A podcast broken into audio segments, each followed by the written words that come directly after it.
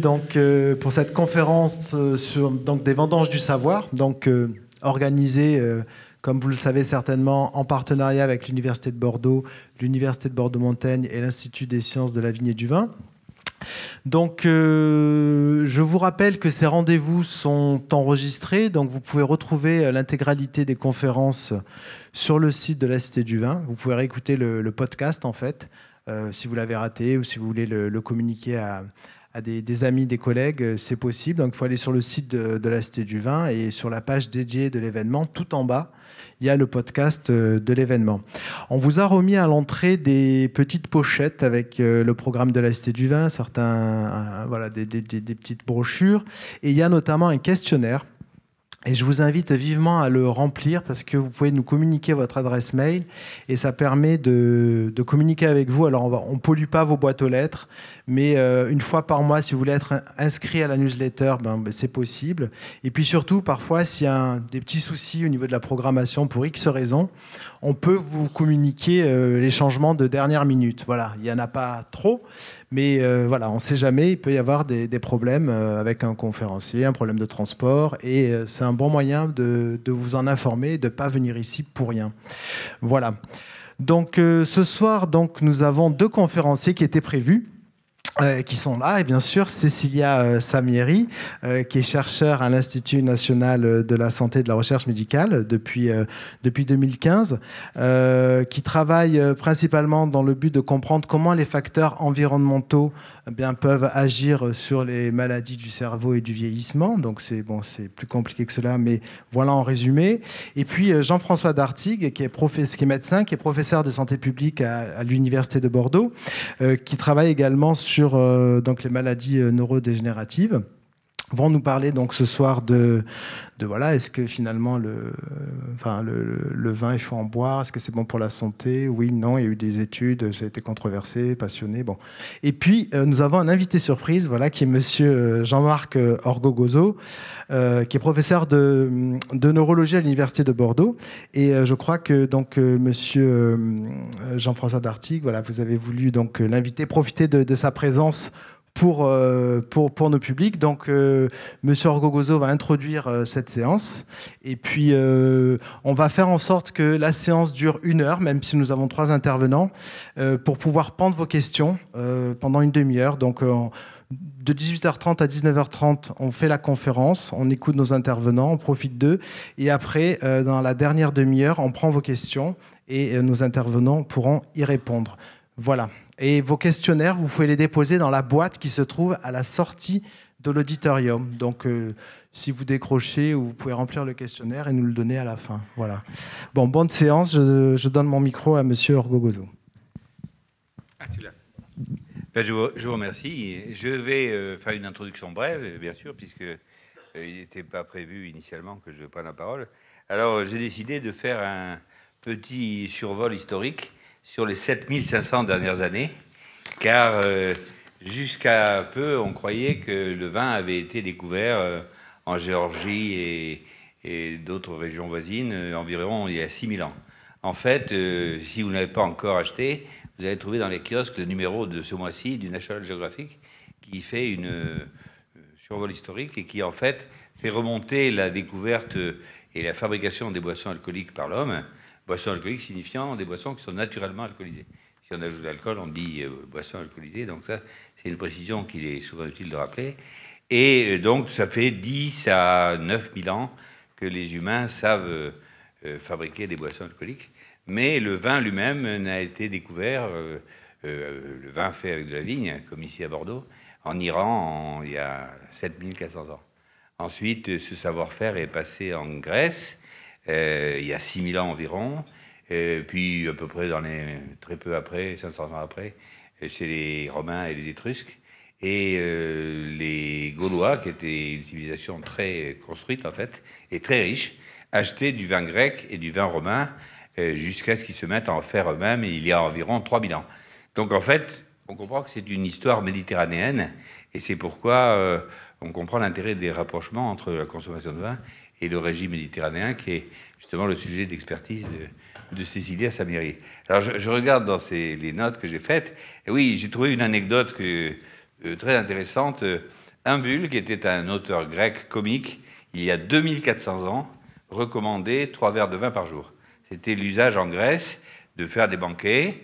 Et euh, Imbule, faisant très drôle, dit la première coupe est pour la santé, la deuxième coupe est pour le plaisir, la troisième coupe est par le sommeil, ah, la quatrième appartient à la violence, la cinquième au vacarme, de la sixième à la huitième, perte de la raison, arrivée de la police, à la neuvième, maladie du foie, et le dixième vers, folie furieuse et destruction du mobilier. Donc, euh, vous voyez, rien n'a changé en tellement d'années. On est à peu près à la même chose. Avec cette dualité très particulière, c'est que des faibles quantités de vin procurent du plaisir, de participer à la convivialité, de fortes quantités entraînent des désordres aigus et également chroniques, mais ce n'est pas notre sujet ce soir. Alors, cette dualité des faits euh, a été objectivée par un célèbre chirurgien anglais qui s'appelait Cabot en 1904, et il autopsiait les malades, les gens qui étaient morts, et il a découvert que ceux qui étaient morts alcooliques avant 50 ans n'avaient pas d'athérosclérose. Donc ça a été le premier à faire euh, la relation entre euh, alcool et rôle contre l'alcoolisme, et la plupart de ces alcooliques étaient cirrhotiques. Après 90, il y a eu le paradoxe français, euh, décrit par Serge Renaud, en 91, qui a eu un succès immense.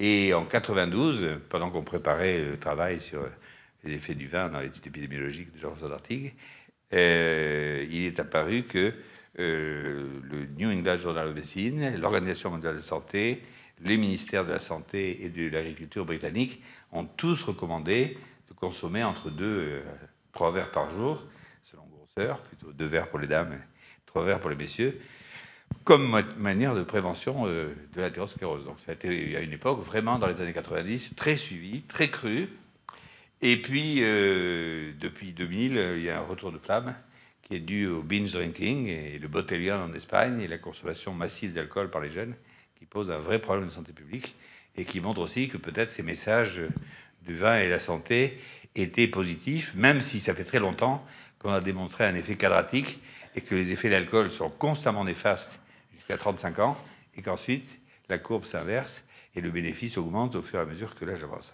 Voilà, je terminerai en disant que, comme euh, si bien écrit Kierkegaard, pour comprendre le présent, il faut regarder le passé, et euh, pour le vivre, il faut regarder l'avenir, et c'est ce que les conférenciers suivantes vont nous expliquer.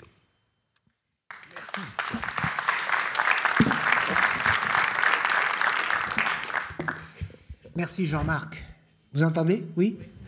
Merci pour cette introduction. Oui, je tenais à ce que tu sois là parce que tu as été évidemment un des moteurs des travaux qu'on a menés sur, euh, sur la relation entre le vin et ce que nous connaissons, c'est-à-dire la santé en fait cérébrale après l'âge de 65 ans. Le terrain est, est, un peu glissant, vous vous doutez bien, surtout pour moi qui suis professeur de santé publique. Et donc, euh, on va surtout se contenter de discuter autour des travaux que nous avons menés nous-mêmes et vous expliquer euh, finalement les résultats que nous avons obtenus, les interrogations que nous nous sommes posées et les travaux que nous menons maintenant pour aller plus loin dans la compréhension de cette relation entre vin et santé. Alors avant de, commencer, il est essentiel, surtout quand on parle d'un produit, que ce soit un produit nutritif ou un médicament, euh, de déclarer les conflits d'intérêts. C'est une obligation. Donc voilà mes conflits d'intérêts. Je suis né à Bordeaux, c'est déjà en soi un conflit d'intérêts. J'ai fait toutes mes études à Bordeaux, j'ai quasiment jamais quitté Bordeaux. J'habite Bordeaux et dans le Médoc, mais l'Andescotte, c'est-à-dire le Médoc des pins. Néanmoins, le Médoc des pins, comme vous le savez certainement, a contribué au développement de la vigne en Médoc en assainissant le terroir. Donc ça, c'est quelque chose de tout à fait essentiel, pas partout, mais au moins euh, par exemple, sur l'appellation Listrac Moulis, euh, euh, Listrac et Moulis, eh bien, c'est en partie grâce à la plantation des pins qu'on a pu planter de la vigne ensuite dans ces territoires. Et puis, euh, mon épouse est copropriétaire de 0,15 hectares de merlot à l'Istrac. Alors, évidemment, c'est pas énorme, mais enfin, il faut faire la taille, vendanger, enfin, tout ça est un peu compliqué.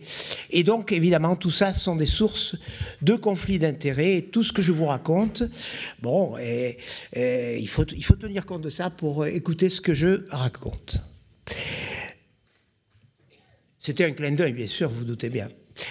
Alors, euh, j'ai choisi de commencer par euh, ce tableau de Vermeer, qui est d'ailleurs euh, à la Cité du Vin, qui est un tableau merveilleux, comme tous les tableaux de, Vermeer, et qui s'appelle Le verre de vin.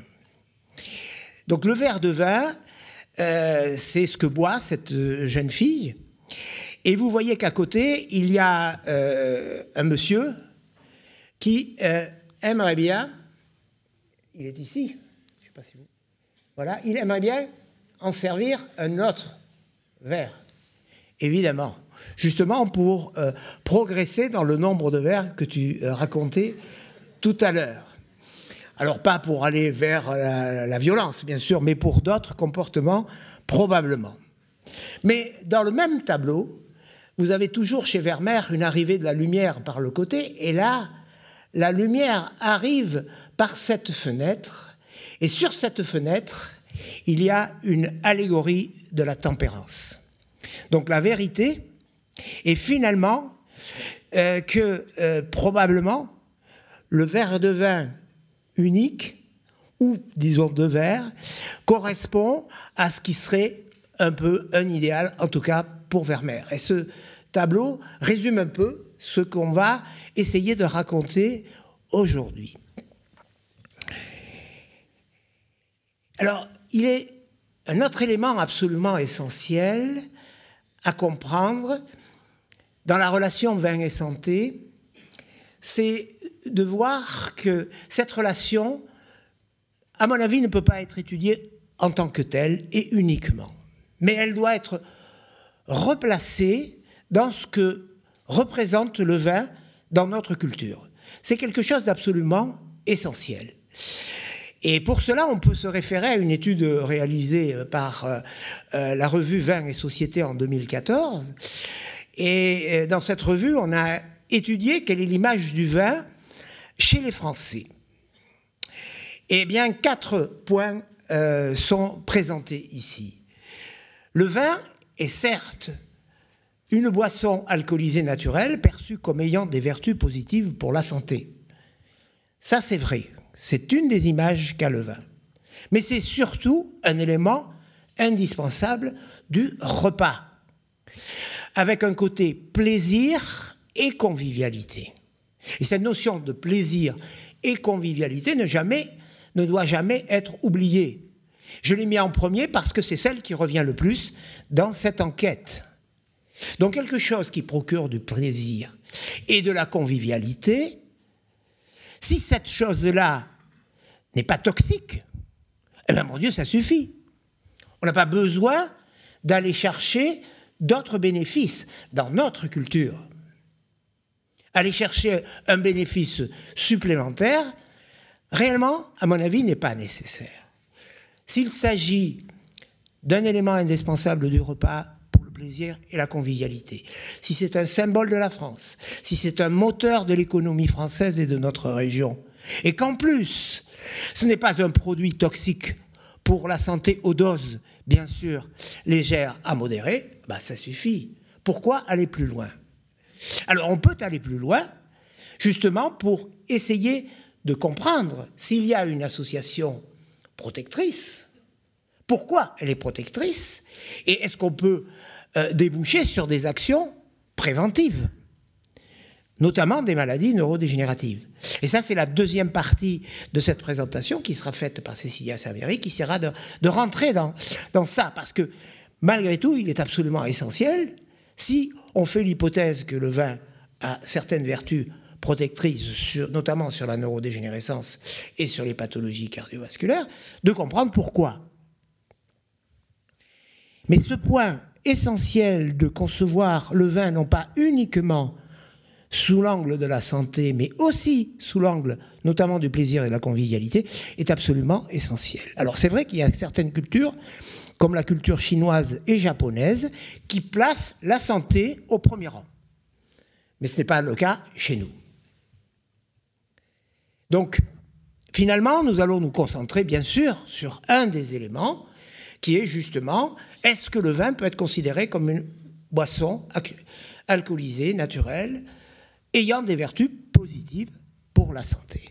Et on s'est posé cette question il y a déjà 30 ans, avec une étude qui s'appelle l'étude PACWID, une étude réalisée ici, dans la région, à partir des années 1988 et 1989. Pourquoi on a fait une étude comme ça en population Parce qu'on s'intéressait essentiellement au vieillissement, Vieillissement fonctionnel et vieillissement cérébral. Mais pour comprendre le vieillissement, et notamment ses déterminants, il est indispensable d'aller traquer ces déterminants au domicile même des sujets. On ne peut pas attendre qu'ils viennent dans les structures comme les consultations mémoire ou comme euh, les services hospitaliers, parce que c'est malheureusement trop tard. Et en plus de ça, c'est bête ce que je vais vous dire, mais c'est la réalité. Les gens qui viennent nous voir ont par essence des troubles de la mémoire. Donc quand vous leur demandez quelle a été votre consommation de vin, par exemple, passé, ils ne se rappellent pas, évidemment. Et souvent, les gens qui les accompagnent ne se rappellent pas non plus, parce qu'ils sont vieux ou parce qu'ils ne veulent pas se rappeler. Donc on ne peut faire confiance absolument pas euh, aux gens qui viennent euh, euh, à l'hôpital ou en consultation. Il faut donc aller traquer la vérité à domicile. Et ce que nous avons fait dès 1988-1989, et c'était la première étude au monde qui réalisait ce type d'analyse. Et par la suite, nous avons vu environ 4000 personnes dans 75 communes de Gironde et de Dordogne, dans euh, euh, tous les terroirs finalement, mais aussi la ville de Bordeaux, bien sûr, et, euh, des villes comme Libourne, comme Bergerac, etc., Périgueux. Et nous avons été voir donc ces 4000 personnes à domicile, en envoyant à domicile des enquêtrices, essentiellement des femmes, qui avaient l'âge d'être la fille des gens qui étaient enquêtés à domicile. Et le fait d'envoyer des, jeunes femmes qui, étaient qui avaient l'âge d'être la fille fait que les gens se confient beaucoup plus facilement. C'est donc un facteur très important euh, pour essayer de traquer la vérité sur certaines expositions un peu difficiles à dire. Alors la consommation de vin, c'est vrai que pour nous, Bordelais et euh, euh, habitants de la Dordogne, c'est pas quelque chose où on culpabilise. En règle générale, on dit la vérité. C'est pas le cas dans les pays anglo-saxons. Mais là, les gens disent la vérité. Et on a eu beaucoup de difficultés à recueillir la consommation des vins de ces gens-là. L'idée, bien sûr, était d'étudier la relation entre la consommation de vin avant le développement de la maladie et le risque ultérieur de survenue des maladies neurodégénératives et la maladie d'Alzheimer en particulier. Donc par la suite, on a suivi ces gens tous les deux ans pour traquer la survenue de la maladie d'Alzheimer, des autres démences, mais aussi de la dépendance, des accidents vasculaires cérébraux et de toutes les causes de mortalité dans cet échantillon de 4000 personnes. Et nous continuons toujours. Nous venons de finir le suivi à 27 ans. Il reste encore 136 personnes survivantes qui vont de 92 ans à 110 ans. Et donc on peut effectivement comme ça étudier la relation entre l'exposition, la consommation de vin initialement, et le risque de développement de la maladie par la suite. Alors quelle était la consommation de vin en Gironde et en Dordogne il y a 30 ans, chez des sujets de plus de 65 ans. Eh bien, comme vous le voyez ici, il y a une grande différence entre les hommes et les femmes. Déjà il y a 30 ans, près de 60% des femmes se disaient non consommatrices de vin, contre 22% des hommes. La plupart des hommes ont une consommation plutôt légère, 1 à 2 verres de vin. 40% des femmes environ ont une consommation légère. Dès qu'on dépasse 2 verres de vin, pratiquement plus aucune femme ne consomme 3 ou 4 verres ou 5 et plus. Mais il y a encore 25% d'hommes qui consomment 3 à 4 verres de vin par jour et environ 7 à 8% d'hommes qui en consomment 5 verres et plus. On a eu beaucoup de difficultés à euh, demander aux gens combien de verres ils buvaient, parce qu'à l'époque, même si dans le monde entier on utilisait le nombre de verres, chez nous il fallait le nombre par rapport au frontignan. Est-ce que c'était un frontignan, deux frontignans, trois frontignans Là, les gens savaient. Alors, un demi-frontignan, un quart de frontignan, ça allait. Et il fallait poser la question comme ça il y a 30 ans. C'était impossible de dire le nombre de verres de vin, parce qu'un verre de vin, théoriquement, c'est 12,5 euh, centilitres, mais personne ne se servait 12,5 centilitres. Donc c'était très difficile, il fallait passer par les litres. Alors, les résultats, ils sont résumés dans quatre articles qui ont été publiés dans les années 90. Je vais brièvement les résumer. Le premier publié dans Annals of Internal Medicine, on s'est intéressé à la relation entre consommation de vin et performance intellectuelle au moment du recueil, en 1988. Et nous avons montré, dans ce papier d'Annals of Internal Medicine, que les sujets qui consommaient 1 à 4 verres de vin par jour euh, euh, avaient des performances bien meilleures que ceux qui en buvaient 5 et plus et que ceux qui ne buvaient pas. Donc ça, ce papier a été publié euh, sur les données initiales de la cohorte. On a répliqué ça avec le papier qui a fait le plus de bruit. Jean-Marc pourrait en, parler. C'est lui qui était premier auteur de ce papier, que nous n'avons pas pu passer dans une grande revue, tout simplement parce que euh, les gens ont dit des Bordelais qui montrent euh, ce type de résultat, ce n'est pas croyable, ce n'est pas crédible. Donc on a montré qu'effectivement, le fait de consommer un à deux verres de vin par jour était associé à un risque diminué de plus de 50% de développer une maladie d'Alzheimer trois ans après la mesure de la consommation. Donc ces résultats-là ont fait beaucoup de bruit. Jean-Marc euh, euh, pourra vous, vous, en parler, donc. Euh, et ça ne nous a pas attiré que des bonnes choses. Il faut bien le dire, ça nous a un peu attiré des ennuis. Le fait de dire que la consommation de vin non, on n'a jamais dit que c'était protecteur. Jamais. Euh, on a dit il y a une association. Mais les gens ne comprennent pas ce que c'est qu'une association. Il nous faut toujours essayer, les journalistes en particulier, essayent de nous pousser à dire qu'il y a un effet protecteur du vin. On n'a jamais dit ça. On a dit les gens qui consomment un à deux verres de vin par jour ont un risque diminué de X% 50% dans le cas particulier, de développer la maladie d'Alzheimer. Évidemment, l'INSERM n'a pas tellement apprécié, globalement. Et il faut bien comprendre pourquoi. C'est parce que l'alcool euh, lui-même est un facteur de risque majeur de bien des maladies. Et donc, il était difficile d'en faire euh, euh, un objet qui, à dose même légère à modérée, pouvait avoir un bénéfice. Alors il y a un chercheur américain, Stanley Lemshaw, qui a lu ce premier papier et qui a demandé à vérifier. Et donc il est venu à Bordeaux pendant six mois pour réanalyser toutes nos données, tout revoir, prendre en compte l'ensemble, des facteurs utiliser des méthodes statistiques tenant en compte le fait que les sujets vivaient dans des, dans des villages et des villes euh, au même endroit. Et il a retrouvé la même chose.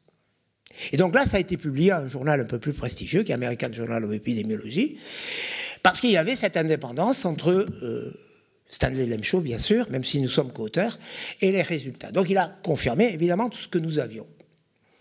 Et puis un dernier papier a été publié, et celui-là, je pense qu'il est peut-être euh, presque aussi important. C'est un papier qui a été publié par les pharmacologues sur la consommation de vin et la prise de benzodiazépines, et montrant que le facteur protecteur numéro un de la non-prise de benzodiazépines, c'est-à-dire le fait de ne pas consommer de tranquillisants, était la consommation légère à modérée de vin. Comme si la consommation légère à modérée avait une vertu contre le stress et contre l'anxiété, équivalence à la prise de benzodiazépines, mais avec beaucoup moins de conséquences. Bon, ce résultat, on n'en a pas trop parlé, je vous le dis comme ça. On pourra éventuellement répondre à vos questions. Alors, avec le suivi plus long, mais on confirme les mêmes choses. Maintenant, ça fait 30 ans de recul. On confirme un effet protecteur du vin au bout de 30 ans dans l'étude PACWID, avec plus de 1000 cas de maladie d'Alzheimer. Mais ce n'est plus 50% à court terme, c'est 15% de protection. C'est logique dans la mesure où la consommation du vin a changé au cours du temps et que les, gens ont plutôt tendance à diminuer, par exemple, leur consommation. Néanmoins, ça reste réel. Et puis, chose importante, ça ne change rien sur la mortalité globale. Alors, tous ces résultats, on nous disait, eh bien, écoutez, euh, euh, c'est très bien, mais vous allez faire exploser la consommation de vin chez les vieux Girondins. Eh bien, non. On ne le fait pas. Vous voyez, 20 ans après, vous avez la consommation en 1988, ici la consommation en 2008, et vous voyez qu'elle a quasiment pas changé. Les gens sont des sages. Il n'y a aucune évolution dans la consommation. Elle a certes probablement moins diminué que la consommation générale en France, mais elle n'a absolument pas euh, explosé dans notre pays. Alors, Finalement, le message principal de euh, ma présentation, c'est est-ce que c'est le vin de Bordeaux est bon pour la santé? Honnêtement, je dirais, je ne peux pas répondre à cette question avec les données que je dispose. Ce que je peux dire, c'est que la consommation de 1 à 2 verres de vin par jour chez la femme et de 1 à 3 verres de vin par jour chez l'homme n'est pas mauvaise, n'est pas mauvaise pour la santé cérébrale chez le sujet de 65 ans et plus. C'est pas mauvais. Donc si c'est pas mauvais, profitons-en puisqu'en plus ça fait plaisir et c'est convivial puisque c'est pas mauvais. Enfin, soyons terre à terre, il n'y a pas de problème. Hein. Mais évidemment, pour ce qui est de la première assertion, on gardera juste le, vin de Bordeaux est bon. Pour la santé, c'est un autre problème. Alors pourquoi tout ça? C'est bien beau de vous raconter ça.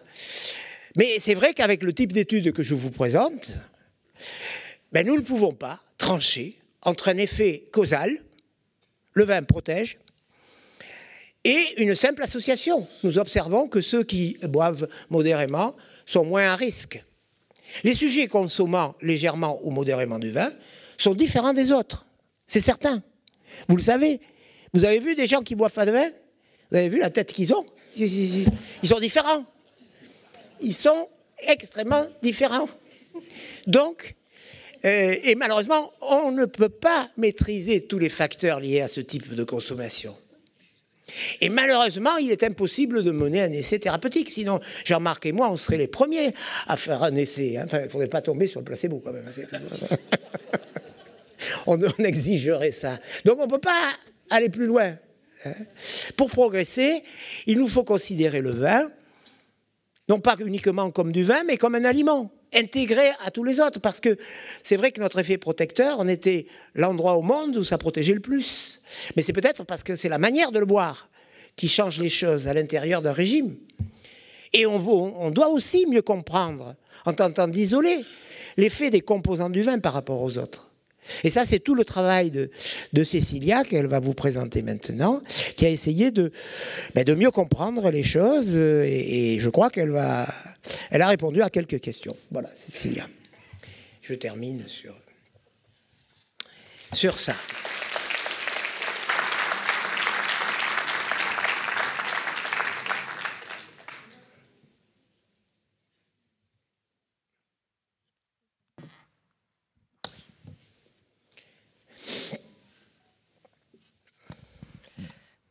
Oui, alors moi, je merci Jean-François de me passer la parole.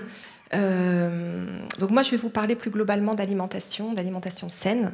Alors, je suis épidémiologiste dans le centre de recherche euh, en santé publique euh, dans lequel Jean-François travaille également.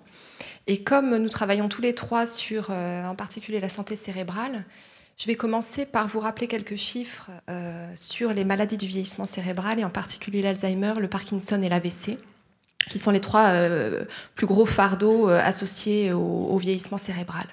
Alors la maladie d'Alzheimer, c'était en 2010 environ 850 000 euh, malades en France, 36 millions dans le monde. Le Parkinson, c'est environ 150 000 malades en France, 4 millions dans le monde. Et l'AVC, environ 150 000 nouveaux cas par an, 10 millions de cas par an dans le monde. Donc vous voyez l'ampleur du phénomène. Euh, si on prend euh, l'Alzheimer, par exemple, que vous connaissez probablement, hein, vous savez que c'est une maladie euh, de dégénérescence qui touche les neurones, qui ont une dégénérescence progressive, et donc ça, ça, va répercuter sur les performances cognitives des, des sujets, avec des conséquences qui sont dévastatrices lorsque la maladie progresse.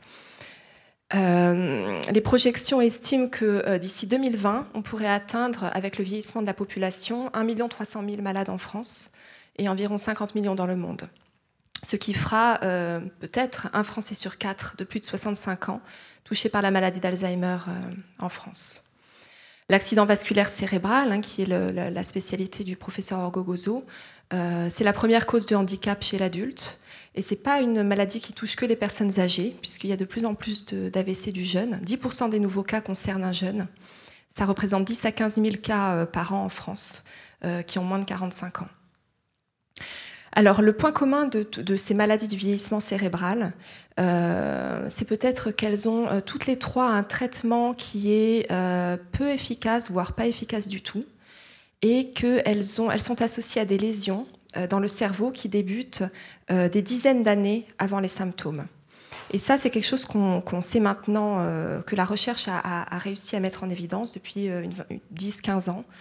L'Alzheimer, par exemple, les lésions qui sont associées à la maladie d'Alzheimer débuteraient dans le cerveau 10, 15, voire 20 ans avant euh, les symptômes chez certains sujets à risque génétique. Euh, pour le Parkinson, on pense que 5 à 10 ans avant les premiers symptômes, on a déjà euh, des lésions cérébrales très très subtiles. Et l'accident vasculaire cérébral, hein, qui touche massivement la population, euh, mais il est associé à des facteurs de risque vasculaire qui, eux, euh, s'accumulent tout au long de la vie. Et donc, euh, ils commencent à s'accumuler, bien sûr, des dizaines d'années avant l'événement. Donc, puisqu'on sait mal traiter toutes ces maladies et qu'on sait aujourd'hui qu'elles débutent des dizaines d'années avant les symptômes, je pense qu'on on, est arrivé à un consensus dans la, communauté scientifique qu'une une des stratégies peut-être les plus intéressantes pour lutter contre ces maladies, c'est euh, peut-être d'éviter leur développement par la prévention, très très en amont euh, évidemment de, euh, du début des symptômes. Alors je vais essayer de vous démontrer qu'une alimentation équilibrée, dans laquelle peut figurer une consommation très modérée de vin, pourrait aider à prévenir, c'est-à-dire éviter ou retarder euh, un certain nombre de maladies chroniques et en particulier les maladies euh, du vieillissement cérébral. Alors les preuves peut-être les plus convaincantes autour de cette notion de nutrition, euh, maladie chronique et santé sont, ont probablement été apportées autour de la diète méditerranéenne. Donc c'est un concept, je pense que le grand, grand public connaît bien maintenant, et c'est une histoire qui a débuté en fait il y a longtemps, dans les années 60, avec un physiologiste américain, euh, Ansel Keys, qui a mis au point euh, un certain nombre de petites études épidémiologiques dans euh, sept pays à travers le monde, qui avaient cette particularité d'avoir une incidence de maladies coronaires différentes. Donc il y avait les États-Unis, le Japon, des pays d'Europe du Nord et puis deux pays de la, de la zone méditerranéenne, la Grèce et l'Italie. Donc sept pays, la France ne figurait pas dans cette étude. Et ce que Ansel a démontré dans, cette étude des sept, des sept, pays qui a été extrêmement célèbre, c'est d'abord une incidence des maladies coronaires plus faible dans les pays du pourtour méditerranéen et associée à une consommation de graisses saturées plus faible également. Et donc, il a montré une corrélation statistique, euh, dite écologique, entre la consommation de graisses saturées et l'incidence de maladies coronaires. Et M. Keyes euh, a, proposé que l'explication de cette association était l'alimentation de type méditerranéen. Et donc, toute l'histoire de la diète méditerranéenne vient de là. Et euh, cet, effet santé de la diète méditerranéenne sur les maladies chroniques a ensuite été répliqué dans de nombreuses études épidémiologiques d'observation par la suite. Alors, c'est quoi l'alimentation méditerranéenne? Euh, Donc, c'est une alimentation qui est principalement euh, basée sur des produits d'origine végétale, donc beaucoup de fruits, beaucoup de légumes, des céréales, des légumineuses. Très peu de viande, vous voyez que ça se trouve en haut de la pyramide, là. Peu de produits laitiers, une consommation modérée de poissons, euh, très important de l'huile d'olive comme principale source de, lipides ajoutés, de graisses ajoutées, et puis une consommation de vin, au cours du repas de façon modérée. Alors si on regarde un peu plus, euh, d'un plus près quels nutriments, quels sont les composés bioactifs qui peuvent être associés à ce type d'alimentation, alors là je vais aller très vite, hein, mais euh, on a évidemment des bonnes graisses, hein, moins de lipides saturés apportés par les viandes et les produits laitiers, et plus de lipides mono et polyinsaturés. Euh, des lipides monoinsaturés apportés par l'huile d'olive et des polyinsaturés, en particulier les oméga 3, apportés par le poisson. On a aussi un certain nombre de vitamines bénéfiques, donc la vitamine D qu'on va retrouver dans les poissons gras, et des vitamines du groupe B apportées par les, euh, légumes euh, à feuilles, euh, notamment les folates, c'est la vitamine B9, qui ont des propriétés tout à fait intéressantes pour les maladies chroniques. et un certain nombre de micronutriments à propriétés antioxydantes. Alors vous connaissez bien sûr la vitamine C. Hein, donc on a la vitamine E apportée par les, huiles euh, végétales et puis par les fruits à coque aussi qu'on retrouve dans l'alimentation méditerranéenne. La vitamine C euh, apportée par les agrumes, vous le savez. Euh, une famille de nutriments peut-être un peu moins connus du grand public, mais qui est tout à fait intéressante, les caroténoïdes, qui sont des pigments qu'on retrouve dans le règne végétal et qui sont responsables de la couleur jaune et rouge des fruits et des légumes. Et bien sûr, les fameux polyphénols dont vous avez probablement entendu parler. Euh, euh, les professeurs Orgogozo et Dartig en ont déjà parlé. Alors, on les retrouve dans beaucoup de fruits et légumes, les polyphénols, mais évidemment euh, dans le vin rouge également. Alors tout ça, c'est la théorie autour du régime méditerranéen. Mais maintenant, comment est-ce qu'on fait dans les études épidémiologiques, comme l'étude PACWID qui vous a été mentionnée tout à l'heure, pour démontrer un effet bénéfique santé d'une alimentation de type méditerranéen sur les maladies chroniques. Donc on travaille sur ce qu'on appelle des cohortes, comme l'étude PACWID. La cohorte, c'est un ensemble de, personnes, souvent plusieurs milliers de personnes, qui sont tirées au sort et qui sont recrutées pour participer à une enquête.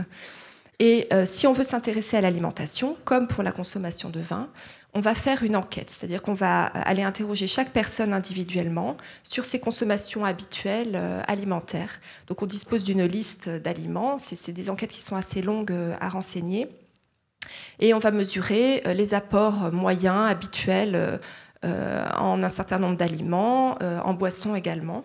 Et on va arriver à quantifier ça en grammes par jour ou en portions, voilà, selon le type d'enquête.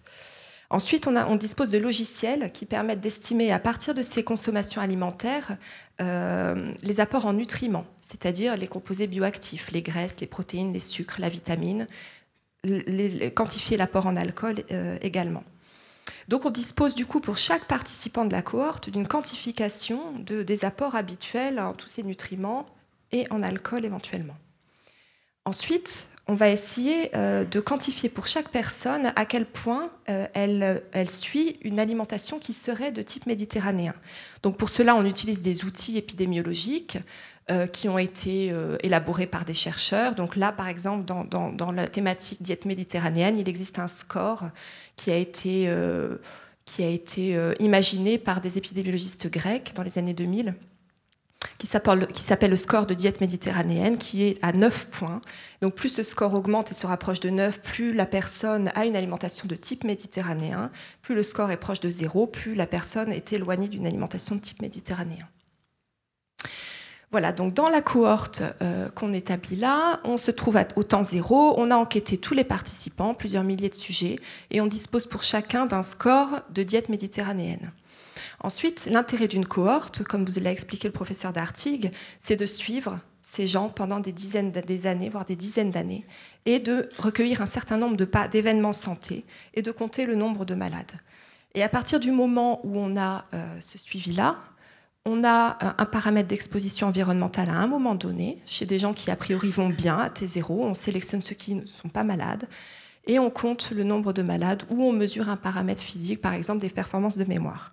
Et on va faire ce qu'on appelle des, euh, études statistiques euh, pour corréler une exposition, ici X par exemple, mon score de diète méditerranéenne, à un événement santé Y. Ici, vous, vous, voyez, chaque point est un individu et on voit que plus le score augmente, plus euh, la santé s'améliore pour ce paramètre Y, par exemple. Voilà, donc ça, ça a été fait dans un certain nombre d'études à travers le monde depuis une vingtaine d'années. Euh, et une fois qu'on a un certain nombre de résultats à l'échelle mondiale, on peut faire ce qu'on appelle des méta-analyses, c'est-à-dire qu'on groupe tous les résultats pour voir si euh, qu'est-ce qu'on peut euh, conclure de tout ça en termes de bah, quel serait le message à l'issue de 10, 15, 20 ans de recherche. Ça a été fait euh, ici dans cet article de Sophie publié en 2010 pour la mortalité, les maladies cardiovasculaires et le cancer. Donc sur cette slide, chaque carré noir, c'est une étude individuelle, d'accord, qui représente elle-même plusieurs milliers de sujets. Hein. Et euh, les losanges euh, orange, euh, rouges, c'est l'effet combiné. Alors si on se trouve à gauche de la ligne rouge pour les études, c'est que l'alimentation méditerranéenne est protectrice. à droite, elle est délétère.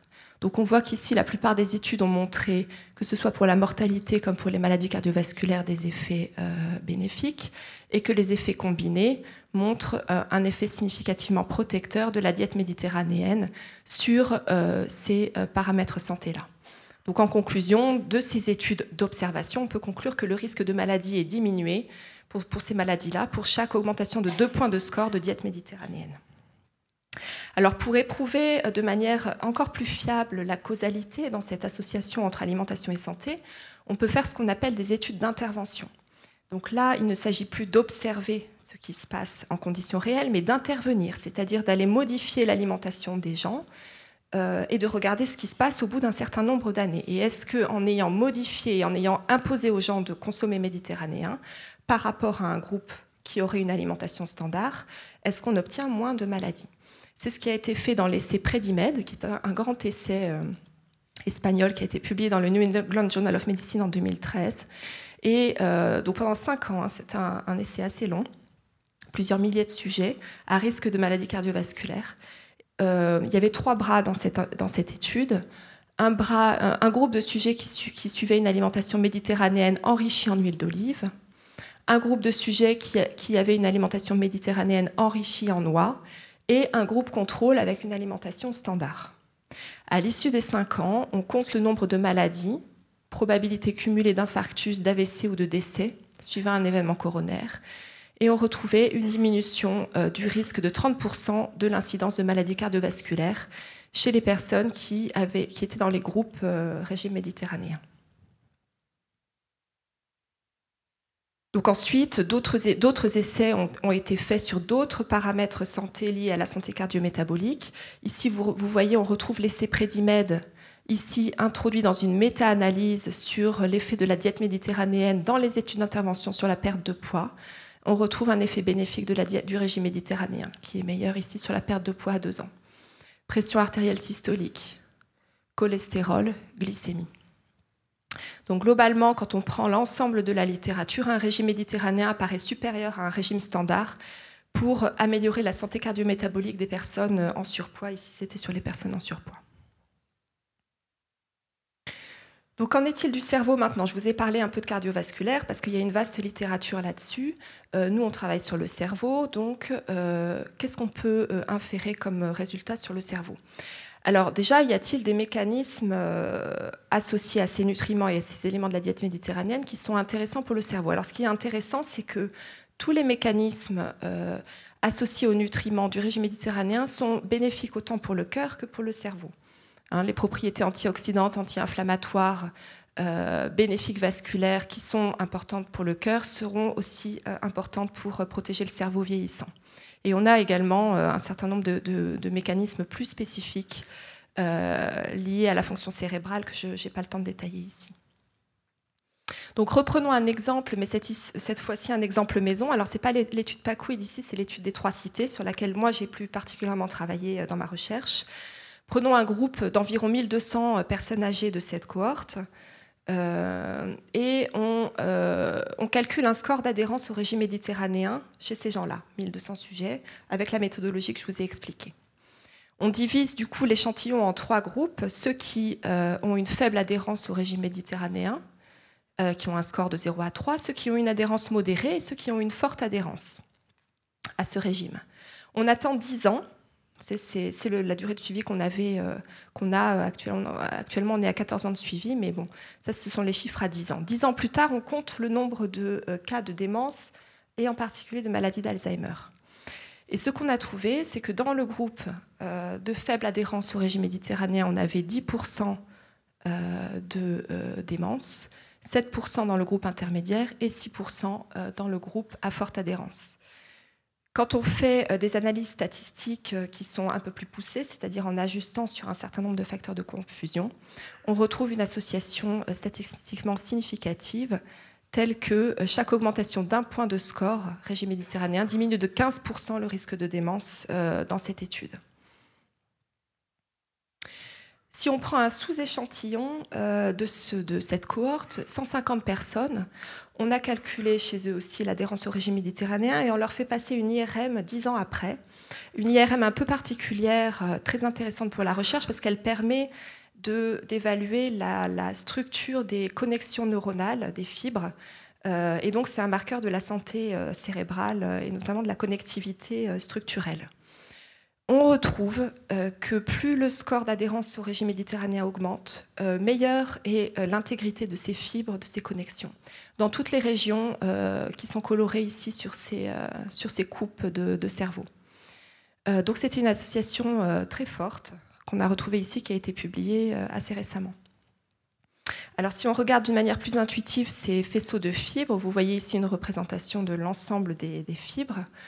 les faisceaux qui apparaissaient protégés ou en tout cas avec lesquels on avait une association avec le régime méditerranéen, était le corps calleux, qui est un des faisceaux, euh, un des, ensembles de faisceaux les plus importants du cerveau, hein, qui, qui, les deux, sépare les deux hémisphères, les radiations thalamiques, et puis, euh, pardon, deux faisceaux très très importants dans la maladie d'Alzheimer, qui sont le cingulum et le fornix, qui sont des faisceaux qui connectent l'hippocampe, une structure très importante pour la mémoire qui est touchée dans l'Alzheimer très précocement. Alors une fois qu'on a dit ça, l'alimentation méditerranéenne, ça a l'air quand même assez intéressant pour la santé, euh, y compris pour la santé cérébrale. Alors est-ce que du coup on dit, euh, voilà, c'est l'alimentation dans son ensemble et on ne cherche pas à regarder euh, quelles composantes sont intéressantes ou est-ce qu'il y a des composantes clés? Alors, je crois qu'on n'a pas de réponse claire à ce sujet. Il semble quand même qu'il y ait un effet synergique de tous ces nutriments et de tous ces aliments dans leur ensemble. Euh, mais il y a évidemment des composantes euh, qui sont particulièrement euh, étudiées dans ce régime méditerranéen, en particulier l'huile d'olive. Donc là, je vais passer un peu vite. C'est des résultats de l'étude Prédimed secondaire qui démontraient que l'huile d'olive semblait être une des composantes importantes de la diète méditerranéenne, puisqu'ici, seul le bras diète méditerranéenne plus huile d'olive montrait un effet protecteur sur le cancer du sein. Euh, et diminue de 70% le risque de cancer du sein dans ce, dans ce groupe-là par rapport aux deux autres groupes. Euh, on trouvait aussi un effet très spécifique dans ce groupe avec huile d'olive sur le diabète et sur la fibrillation atriale. Alors l'huile d'olive, on l'a aussi étudiée en relation avec le risque d'AVC dans l'étude des trois cités. On a trouvé une association protectrice entre une consommation plus intensive d'huile d'olive et un risque diminué d'accident vasculaire cérébral. Euh, de 40%, chez, risque diminué de 40% chez ceux qui consommaient de l'huile d'olive euh, toujours ou le plus souvent euh, pour la cuisson ou pour l'assaisonnement. Alors l'huile d'olive, pourquoi c'est intéressant? Donc là, bien sûr, je n'ai pas le temps de rentrer dans le détail, mais c'est ce qu'on appelle un aliment fonctionnel. Il y a des, bonnes graisses, des lipides monoinsaturés, et il y a aussi tout un tas de, composés phénoliques, de polyphénols, qui sont tout à fait intéressants pour la santé cardiovasculaire et cérébrale. Alors, Parlons un petit peu de polyphénol, très peu parce que je n'ai pas le temps de développer. C'est un des composés essentiels du vin rouge aussi avec effet, santé. Euh, il y a plus de 500 composés, euh, plus de 500 polyphénols dans l'alimentation euh, humaine, donc évidemment une complexité analytique, chimique, etc. il y a plusieurs familles vraiment potentiellement intéressantes, en particulier les flavanols.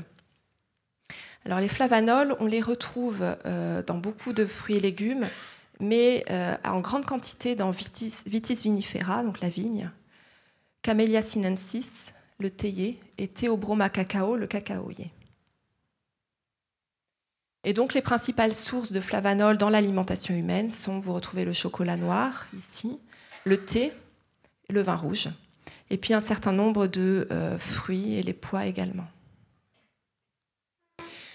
Les propriétés euh, santé des flavanols sont largement documentées dans les études, je ne reviendrai pas dessus. Euh, elles sont principalement vasculaires, bénéfiques. Les flavanols réduisent la tension artérielle, améliorent la fonction endothéliale, améliore aussi l'agrégabilité plaquettaire, tout ça jouant sur l'athérosclérose. Un effet aussi sur la sensibilité à l'insuline et donc sur le diabète. Euh, voilà. Alors dans cette étude euh, que je trouvais très très jolie, euh, qui a été menée par des Allemands, l'effet des flavanols a été démontré d'une manière assez élégante sur le fonctionnement cérébral. Donc ici, c'est une quarantaine de, personnes en bonne santé hein, qui ont été euh, incluses dans une étude et on leur a euh, fait ingérer pendant trois mois une boisson riche en flavanol euh, qui vient, provenant du cacao. Et dans, le groupe contrôle, c'était une boisson avec une très faible teneur en cacao.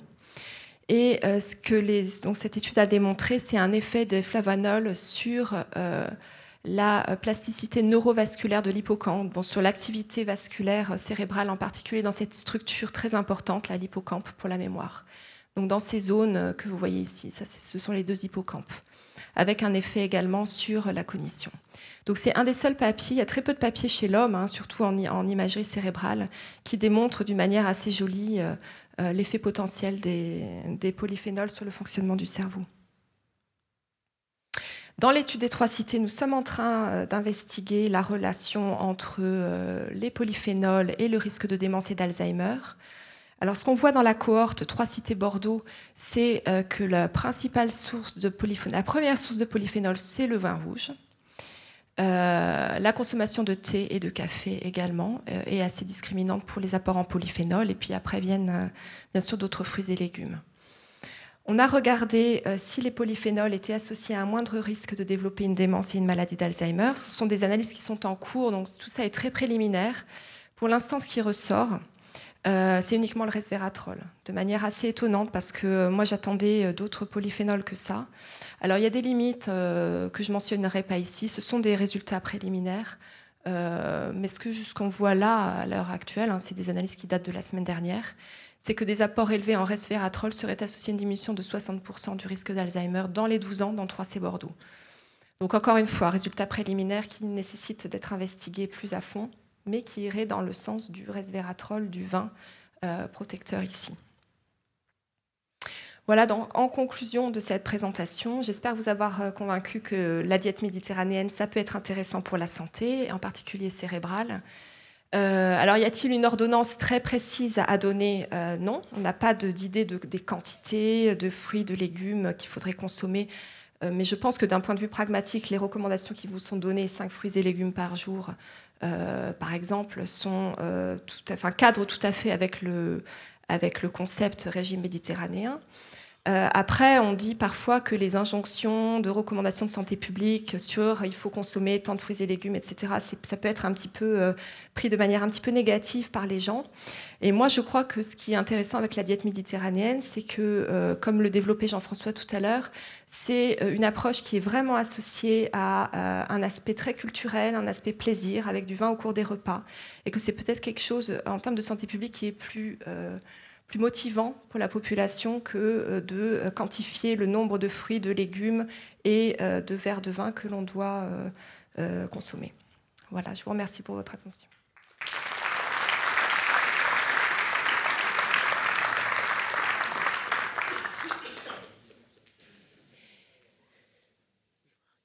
Oui, ça marche.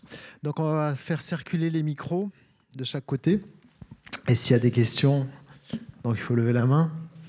Voilà, là, il y en a une. Voilà, ça plus. Bonsoir. Je voulais savoir si euh, l'origine des aliments euh, modifiait les, paramètres des résultats.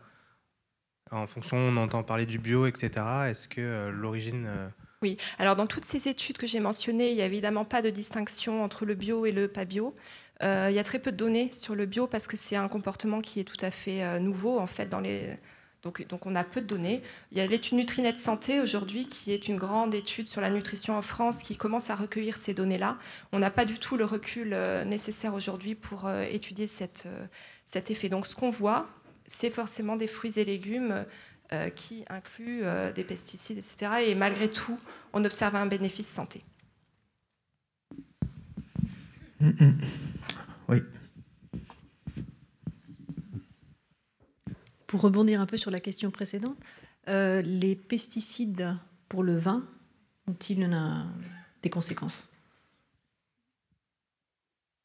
Il n'y a pas Honnêtement, il n'y a pas de données vraiment précises sur la relation vin, pesticides et, santé. C'est des choses à, développer actuellement, mais ce n'est pas fait à ma connaissance en tout cas. Il faudra venir au mois de mai. On a une conférence sur les pesticides, vendange du savoir, dans le programme, euh, le premier mardi du mois de mai, sur les pesticides. Alors, est-ce qu'il y a d'autres questions? Oui. Ah bon, d'accord. Oui, parce que vous avez parlé de, l'aspect plaisir et euh, avec la diète méditerranéenne et aussi avec le vin. Alors il se passe que effectivement l'aspect plaisir mais, euh, doit donner la bonne santé, quoi, doit nous permettre d'être en bonne santé parce qu'on est heureux quand on a du plaisir. Et donc euh, la question que je me pose, c'est il y a d'autres moyens d'avoir du plaisir. Il suffit d'écouter de la musique, de, faire toute une série d'activités. Et donc il, se pourrait que le vin crée du plaisir de la même façon qu'écouter de la musique crée du plaisir, et donc que les, raisons des, réductions de maladies soient dues plutôt au plaisir qu'à la consommation de vin. Et donc euh, la question que je me pose, c'est est-ce qu'il n'y a pas moyen, est-ce que vous avez contrôlé dans votre cohorte, euh, par exemple, le nombre de déprimés que vous aviez pour essayer de, voir si ce n'est pas un effet complètement euh, différent de ce que vous aviez prévu, pour vérifier que c'est bien la consommation du produit qui, qui diminue la, probabilité d'avoir une maladie. Oui, alors toutes ces analyses sont contrôlées pour la dépression, euh, effectivement. D'une part parce que la dépression, à l'inverse, ça peut diminuer les consommations alimentaires et changer énormément l'alimentation. Et la dépression, c'est aussi associé à une altération des performances cognitives. Donc dans ces associations nutrition, cognition, démence, c'est ce qu'on appelle un facteur de confusion. Ceci dit, ça ne répond pas à votre question sur l'aspect euh, plaisir. Euh, je ne pense pas que ça été, euh, cet aspect plaisir soit étudiable de manière simple dans les cohortes. À ma connaissance, je... Non, non, effectivement, nous n'avons pas de mesure exacte du plaisir. On a des mesures effectivement de tristesse et des mesures de bonheur. et si on tient compte de ces mesures de tristesse et de bonheur on, observe les associations qui ont été dites, c'est-à-dire que ça persiste à niveau égal de, tristesse et de bonheur, mais c'est un état moyen sur la semaine passée par un questionnaire. Ça ne permet pas de mesurer réellement le plaisir que prennent les gens à, consommer, à manger. Et c'est un travail qui est à faire. J'avais entendu, pardon, dans la suite que vous venez de dire, j'avais entendu le professeur Jean-Marc Gogozo lors d'autres vendanges, les vendanges de Malagar, euh, parler sur ce même sujet et dire qu'au-delà des polyphénols, etc., et autres substances bénéfiques, qu'il y avait la convivialité euh, et la sociabilité qui étaient apportées justement par la consommation de vin au cours de repas, de famille, entre amis, etc. Je me souviens que vous aviez souligné euh, ce point justement. Oui, mais enfin, je reviens à ce que j'ai euh, dit au départ. Euh, la convivialité et le plaisir sont en soi, de toute manière, des effets, des, domaines extrêmement positifs. Et finalement, qui est la santé en plus, c'est un bénéfice en plus, mais mon Dieu, si on n'avait que la convivialité et le plaisir, et puis rien, pas d'effet sur la santé, ce serait parfait. Là, dire que le, plaisir et la, socialisation sont des manifestations de santé. Euh, j'allais justement euh, dire deux mots là-dessus quand vous avez posé la question. Et euh, depuis les temps les plus anciens, il y a même une théorie que vous trouverez dans le National Geographic, comme quoi l'homme a cultivé les céréales d'abord pour faire de l'alcool, de façon à boire ensemble ce qui est un lubrifiant social et que Jean-Didier Vincent compare à l'épouillage chez les singes. On boit ensemble, on discute, euh, on, s'anime et tout ça crée du lien, du lien affectif et social et ceci est une chose positive. À l'inverse, les gens qui boivent seuls sont souvent déprimés. Et euh, c'est pour ça qu'il y a une corrélation fausse entre consommation d'alcool et, et dépression. Parce que souvent, c'est la dépression qui induit le comportement euh, d'excès alcoolique. Alors que chez les gens heureux, bon, ben, ça peut dégénérer en bagarre générale. Mais enfin, habituellement, euh, c'est plutôt euh, dans les limites de la normale, exactement dans les quantités que décrivait l'humoriste grec. Et ça, c'est tout à fait remarquable. Non, mais ça, Jean-François l'a dit déjà, et c'était la conclusion de notre article, parce que l'INSERM a commencé par nous téléphoner pour nous féliciter sur la précision de, la définition des sujets, les nuances apportées dans l'analyse, en disant qu'il n'y avait rien à critiquer, d'autant que la conclusion était, d'après nos résultats, il n'y a aucune raison d'empêcher les gens de boire modérément, ils en ont l'habitude, uniquement à cause de l'âge. Au contraire, nos données suggèrent l'inverse. Donc ça, ça veut dire on trouve une diminution de moitié du risque, et nous concluons en disant ça n'augmente pas le risque. Je pense qu'il est difficile d'être plus conservateur que ça. Encore que ça existe, hein. il y a le risque gamma qui fait qu'on peut trouver l'inverse de ce qu'on cherche. Mais enfin, en l'occurrence, euh, la répétition de ces données dans la littérature ultérieure, parce que les articles, il y en a des centaines maintenant, euh, indique qu'au moins dans des conditions d'observation, c'est comme ça que ça se passe. Et finalement, les conditions d'observation, c'est pas si mal, hein, quand on entend les, la quantification des comportements par l'humoriste grec, c'est assez impressionnant. Hein. Trois vers, bonjour les dégâts, neuf vers, maladie du foie. Ça, c'était il y a 4000 ans, quand même. Pas mal comme prévision. Voilà, il y a une autre question là. Est-ce que l'on a essayé dans les différentes corps de distinguer le vin blanc et le vin rouge? Parce qu'il y a quand même des pays où majoritairement il y a du blanc, d'autres on boit beaucoup du rouge, comme à Bordeaux. Est-ce qu'on a trouvé des différences dans toutes les études épidémiologiques? Pour le coup, les, données ne sont pas complètement claires sur ce, sujet-là. Euh, ce qui est beaucoup plus étudié, c'est comparer le vin avec les autres alcools, la bière et les alcools forts. Et il semble que les effets protecteurs, entre guillemets, en tout cas l'association inverse, soient plus marqués pour le vin que pour les autres alcools. Pour ce qui est de la séparation blanc, rouge ou rosé, il n'y a vraiment rien de vraiment concluant euh, là-dessus. ce qui est certain, c'est que dans Packweed, il y a 30 ans, c'était avant tout du vin rouge, qui était à 95%, c'est essentiellement le vin rouge qui faisait l'objet d'une consommation habituelle.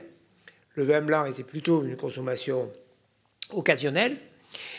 Euh, les choses ont un peu changé lors des, dans, le, dans, les études comme les trois cités, mais euh, c'est extrêmement difficile de faire la part entre les, les uns et les autres. Mais surtout qu'on est suffisamment puissant pour étudier le vin rouge et beaucoup moins pour le vin blanc et, le vin rosé. oui. Justement, j'ai un commentaire et une question à, Cécilia Saméry. Le commentaire, c'est que euh, la comparaison entre le vin, la bière et les alcools forts, et c'est la plus facile. Parce que si on prend une population comme le Danemark ou la Hollande, il y a des gens qui boivent à peu près exclusivement de l'un ou de l'autre, encore qu'il y ait beaucoup de recoupements, surtout en Hollande. Et euh, nous avons des collègues euh, à Rotterdam qui ont fait une étude épidémiologique, commencée avant en PACWID, mais avec des effectifs plus petits. Et, il faut dire qu'ils nous ont bien aidés à publier euh, l'article de 97, parce qu'on leur a posé la question, c'est normal entre collègues, est-ce qu'ils pourraient regarder dans leurs données s'ils trouvaient une confirmation des nôtres? Bon, ils n'avaient pas encore assez de puissance, dit en statistique, pour, euh, et surtout qu'eux attendaient d'avoir des résultats pour pouvoir discriminer justement les consommateurs de vin, les consommateurs de bière et les consommateurs d'alcool fort. Et en fait, la conclusion euh, qu'on nous a transmise avec autorisation de s'en servir, et nous avons ajouté le nom de l'auteur, Monique euh, Breteler, dans l'article, c'était la même chose. C'est-à-dire qu'il trouvait aussi une réduction, et on s'est dit, bon, même s'il y a un biais quelconque, le fait que c'est réplicable, on approche beaucoup à ce moment-là de la signification, de la relation causale. après ça, pour le vin blanc, j'ai suivi cette littérature depuis longtemps, c'est vraiment très difficile à dire parce que c'est assez difficile de trouver des populations étant égales par ailleurs, c'est-à-dire dans des zones géographiques avec euh, des influences génétiques et nutritionnelles similaires, qui boivent que du vin blanc ou que du vin rouge. Je crois que ces données n'existent pas. Hein, on ne pourra pas les trouver. Par contre, pour les bières et les alcools forts, alors la bière, c'est un, une boisson qui est très calorique, euh, qui, par rapport à son degré d'alcool. Donc ça, ça peut avoir une incidence sur la santé. Et pour les alcools forts, euh, peut-être beaucoup d'entre vous ne savent pas ça, mais les alcools forts, ça a été inventé par les Arabes. Hein, le terme alambic est un mot arabe. Le terme alcool est un mot arabe. Ça a été inventé par, pour la parfumerie au, milieu du Moyen Âge. Et donc cette technique est restée au Moyen-Orient et en Europe, mais elle n'a jamais diffusé ni en Inde, ni dans les pays asiatiques, ni dans le continent américain, ni en Afrique. Donc la consommation d'alcool fort est relativement récente. Bon, ça fait assez de siècles pour que ça puisse faire des dégâts, mais apparemment, c'est elle qui est la plus nocive. J'ai jamais trouvé d'étude, euh, je ne sais pas si, vous en avez trouvé, qui indique qu'une consommation d'alcool fort est un bénéfice quelconque pour la santé. Ça. Ça n'existe pas. Pas. J'avais une question. Comment étudiez-vous la composition des vins? Parce que j'ai entendu dire qu'il y avait de grandes variabilités entre les vins rouges. Donc, euh, comment vous mesurez, comment vous étudiez ce facteur dans les, dans les études? Est-ce comparable une étude euh, avec une autre qui parle de vin Alors je crois qu'on n'est pas du tout spécialiste de la composition des vins euh, pour répondre. dans les études épidémiologiques, il n'y a pas le détail hein, du tout. Il faut regarder les études pharmacologiques qui vont s'intéresser à certains polyphénols très spécifiques.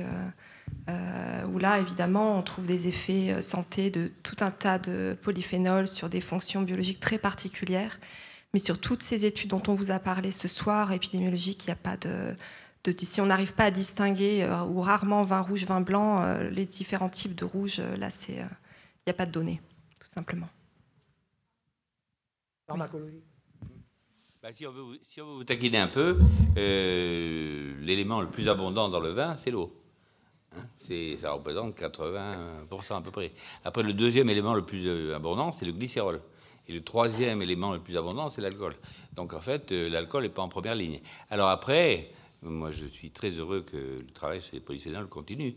Mais c'est vrai que le resveratrol, on est dessus euh, un peu dans le monde entier depuis 30 ans. Mmh. Et c'est un peu compliqué, alors qu'il il y a une étude américaine qui a tout à fait indépendamment, en relevant tous les extraits de plantes qui avaient un rôle anticancéreux, a mis en, trouvé en premier, qui ça Le resveratrol aussi. Donc ça, c'était vraiment une confirmation qu'il semble y avoir un effet biologique de cette molécule de défense, qui est d'ailleurs là pour ça. Hein. Elle est là pour défendre le raisin, contre les agressions euh, bactériennes et, solaires. Donc c'est vraiment... Euh, je ne voudrais pas décourager, mais il y a un essai thérapeutique qui a été publié dans Neurologie, dans la revue Neurologie, où, chez l'homme, euh, ils ont testé l'effet du, du resveratrol euh, avec un effet positif sur les tests de mémoire randomisés. On vous a dit que les essais contrôlés chez l'homme n'étaient pas possibles, mais si on prend un des éléments du vin, ça devient possible et éthiquement acceptable de donner du resveratrol versus, avec, euh, versus le reste, avec un effet positif. Et la question qu'on a posée aux, chercheurs, qui est à San Diego la semaine dernière, c'est que ça correspond à quelle dose de vin ce resveratrol que vous... Alors c'est une barrique par jour. Donc... oui, je, la connaissais. on, a parlé de Serge Renaud, et effectivement, on lui a posé la question. Et il dit euh, le resveratrol en pilule, parce que ça existe, hein, c'est vendu en, Israël et ça existe, mais le problème, c'est que c'est pas absorbé par l'intestin. m'assurer ça, Renaud. Il dit donc, pour qu'il soit absorbé, il faut qu'il soit en milieu alcoolique. Donc, euh, de toute façon, on s'en sort pas. C'est le resveratrol dans le vin. Une barrique par jour. Ah, il faudrait essayer. Faisons un effort.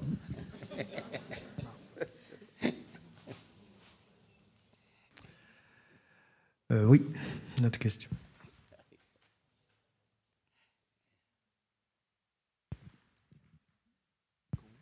Euh, du coup, vous avez parlé des personnes de plus de 65 ans où euh, la, consommation n'était pas mauvaise, mais pour celles de moins de 65 ans. Vous avez parlé des, des jeunes qui faisaient de la surconsommation, mais si on, boit modérément du vin, qu'en est-il? Alors, il y a plusieurs études qui ont concerné, euh, qui ont reproduit à peu près ce qu'on a fait et concerné des gens à partir de 50 ans, ce qu'on appelle midlife euh, euh, dans notre jargon. Et, et on retrouve l'effet protecteur à partir de 50 ans. Plus jeune, il n'y a pas d'études, tout simplement parce que nous étudions des maladies neurodégénératives ou des accidents vasculaires cérébraux, et que s'il fallait corréler euh, la consommation de vin avec un risque, il faudrait attendre 20, 30 ans, 40 ans pour avoir des résultats.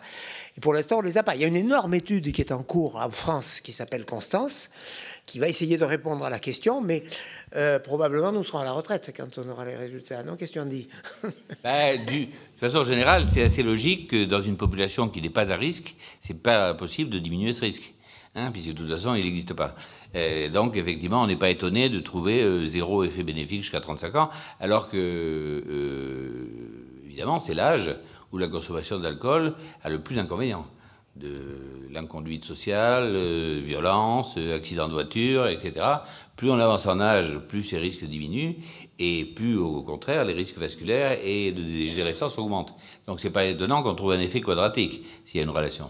Par contre, je pense qu'en utilisant l'imagerie cérébrale, on peut euh, du coup euh, identifier des choses très très subtiles dans le cerveau sur ces populations plus jeunes. Il y a en ce moment une étude en cours à Bordeaux qui s'appelle iShare, qui étudie des étudiants. Euh, on en est à 10 ou 15 000 participants là. Donc évidemment, il y a un recueil des consommations d'alcool, de binge drinking et tout ça. Il y a de la nutrition. Et on fait euh, 2000 IRM cérébrales sur un sous-échantillon. Et je pense qu'on n'a pas encore les résultats, évidemment, hein, mais ça, c'est le genre de, cohorte un peu euh, innovante qui va permettre peut-être de, mettre en évidence des effets euh, santé, alors protecteurs ou délétères. hein, mais, euh, mais il faut maintenant partir sur des marqueurs en imagerie et des choses comme ça. Il y a quelques années, on en parlait tout à l'heure avec Jean-François Dartigue, un de nos éminents collègues, le professeur Jaffard, avait fait une étude en collaboration avec nous et puis la maison Mouette euh, Hennessy sur l'effet de l'alcool sur les troubles cognitifs de la souris. Et c'était vraiment très intéressant ce qu'il a trouvé. Ça n'a pas eu la diffusion que ça méritait. C'est-à-dire que jusqu'à l'âge adulte, les effets de l'alcool sur la souris à des doses euh, assez importantes sont uniquement délétères, alors qu'à partir de l'époque du vieillissement, euh, il y a un effet protecteur qui diminue le déclin des fonctions cognitives, et ceci étant euh, associé à des modifications du métabolisme de l'acide rétinoïque.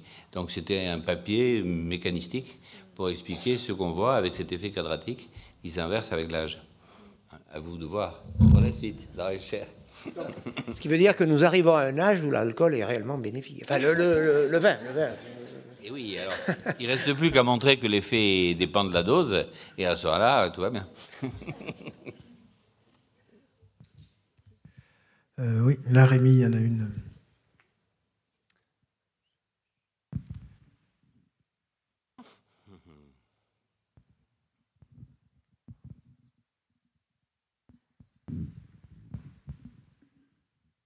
Alors, euh, nous, on se demandait si ces effets bénéfiques que vous aviez montrés avec le vin ne pourraient pas être les mêmes avec euh, du jus de raisin, en fait. Dû à la composition en polyphénol des... des- Donc, dans la littérature, la consommation de jus de raisin a été euh, étudiée. Bon, elle est bi- bien moindre, évidemment. Donc, ça manque de, encore une fois, de ce qu'on appelle de puissance pour mettre. Mais les, résultats ne sont pas du tout euh, aussi bons. Il y a une tendance effectivement protectrice, mais pas du tout aussi euh, marquée qu'avec le vin. Donc, il y a vraiment un effet de mélange. Des composants du vin qu'il faut essayer de percer. Quoi. Ça, c'est absolument essentiel de comprendre. Ça, si on veut comprendre. encore une fois, on n'est pas obligé de comprendre. On peut constater seulement et puis continuer à prendre plaisir et à la convivialité. Ah, parce que le, vrai intérêt de remplacer euh, le vin par un, composant qui serait efficace, c'est euh, que ça donnerait accès à toutes les personnes qui supportent pas le vin, parce que euh, dans une émission radio à France Inter après cet article, on, déjà âgé me pose la question en disant Mon Dieu, j'ai jamais bu de ma vie, est-ce que je n'ai pas pris un risque Ah, je dis Ben non Jusqu'à présent, ça vous a réussi, continuez. C'est vrai, on n'avait pas les éléments pour dire autre chose. oui, oui. c'était à France Inter, c'est ça. Le, téléphone sonne à France Inter. La deuxième question, troisième question qui nous a porté ça. Un vieux, monsieur terrifié. Hein. Il dit Mon Dieu, quelle erreur J'ai pas vu de ma vie. Non, mais donc, euh, c'est ça la question, c'est qu'il y a aussi des, religions ou des cultures qui interdisent la consommation d'alcool. Il est évident que si on pouvait isoler un composé qui, qui diminue le risque cardiovasculaire et d'Alzheimer, il y aurait un marché pour ça. Ça, c'est clair, mais jusqu'à présent, on n'a jamais trouvé. Et il y a beaucoup de chances, beaucoup de chances, que s'il y a un effet de relation, un effet causal, hein, l'alcool en, en, attribue une grande partie. Donc il y a déjà une revue de Criqui euh, du lire dans le Lancet en 94 qui disait l'alcool seul semble avoir un effet protecteur dans une très grande méta-analyse qu'il avait faite, et l'alcool dans le vin encore plus. Donc c'est là que ça ouvre la porte à d'autres effets, notamment comportementaux, sociaux et, nutritionnels. Est-ce qu'il y a une autre question? Bien. Oui?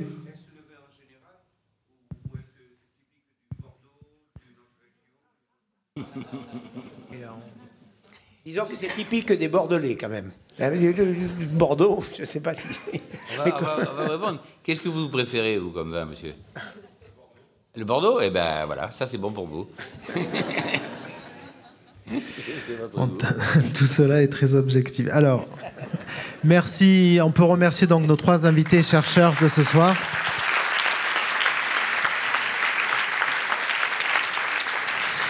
Merci à vous. Alors, euh, les questionnaires, vous pouvez les déposer à la sortie de l'auditorium. La conférence a été enregistrée, vous la retrouverez sur notre site internet et le site de l'Université de Bordeaux. Euh, une information capitale que je viens d'avoir, en fait, la conférence du mois de mars est, annulée. Euh, Monsieur Fischler ne pourra pas venir, il a un empêchement. Donc voilà, donc d'où l'intérêt de vraiment vous abonner ou de à la newsletter ou de nous communiquer juste votre mail pour vous donner, voilà, parce que peut-être on va la remplacer, mais on ne sait pas encore, voilà. Hein? Et dégustation savante le 14 mars. Donc au mois de mars, vous avez quand même une vendange des savoirs, mais pas par le biais d'une conférence, mais par le biais d'une dégustation. Hein, c'est le nouveau rendez-vous qu'on démarre euh, en mars prochain. Et les pesticides, c'est en avril. En mai, le réchauffement climatique. Voilà, bonne soirée à tous. Merci.